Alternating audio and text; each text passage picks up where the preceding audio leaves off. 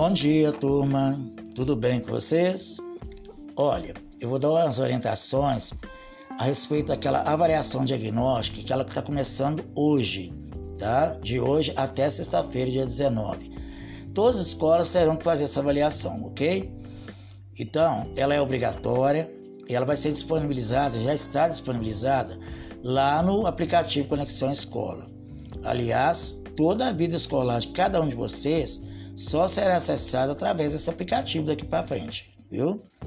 Lembre-se que é necessário que você utilize o seu e-mail, sua senha, que já foram enviados é, pelo governo para você.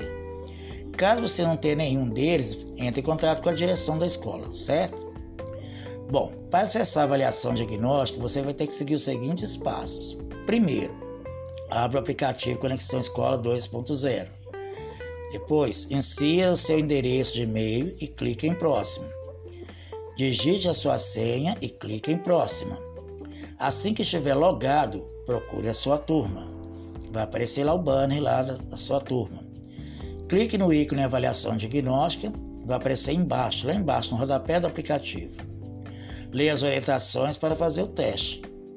Para cada caderno, seja português ou matemática, haverá orientações. Leia cuidadosamente essas orientações, tá? Clique em iniciar teste.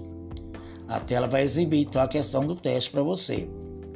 Se a página travar durante a realização do teste ou a conexão foi interrompida, ela cair, você poderá recomeçar o seu teste de onde parou.